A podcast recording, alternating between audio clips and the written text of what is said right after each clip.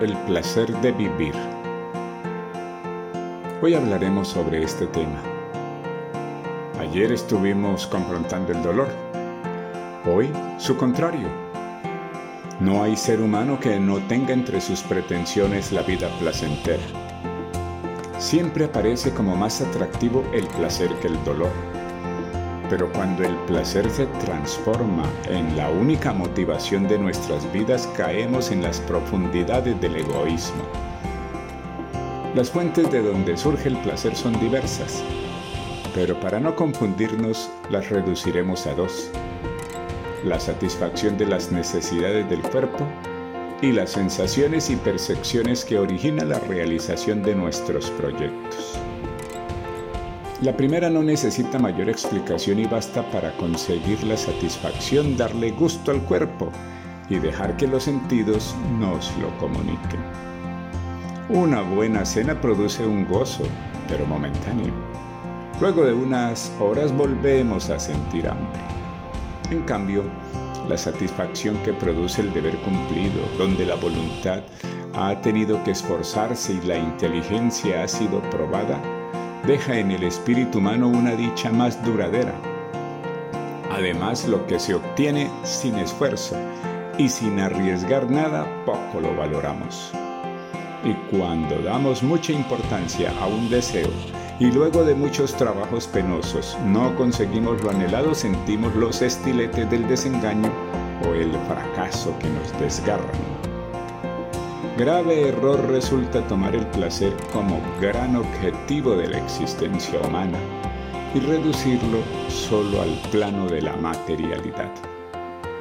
El resultado de la satisfacción de las necesidades biológicas fundamentales es pretensión que no supera el instinto.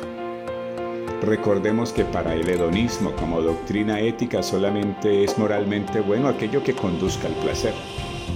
Para el hedonismo, el estilo de Epicuro, solo existe un bien que se denomina placer y el único mal que admite es el dolor. Otras variantes de la doctrina que nos ocupa, como el utilitarismo o el sensualismo, resultan contraproducentes para quienes reconocemos las bondades espirituales de los seres humanos. El hedonismo y las escuelas que de él se desprendieron desconocen que el ser humano tiene otras motivaciones que son de orden espiritual y que la actitud que asumamos para resolverlas produce alegrías más nobles y duraderas. Muchas veces es necesario renunciar al placer si queremos conseguir objetivos que vayan más allá de la temporalidad. La buena disposición que acompaña a ciertas acciones y conductas humanas traslada de inmediato a los campos de la axiología o el mundo de los valores. Entre ellos podemos mencionar la lealtad, la sinceridad, la honestidad, la laboriosidad, la solidaridad y tantos otros que sin ellos la vida humana carecería de sentido. Si los clasificamos, hallaremos valores religiosos, políticos, económicos, artísticos y humanos. Si nos detenemos en el análisis de la vida humana nos daremos cuenta de que hay muchas personas que persiguen nobles ideales y que son capaces en aras de conquistarlos de renunciar a los placeres momentáneos para conseguirlos. Ninguno de nosotros se atrevería a negar el altruismo y el sacrificio de los que conducen la decisión voluntaria de héroes y heroínas de la vida diaria.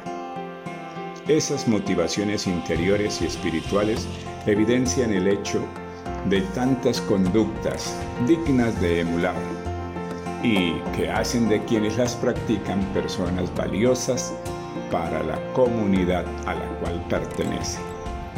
Ellas son conscientes de que sus actos repercuten sobre sus familias y grupos humanos y experimentan la dicha del servicio.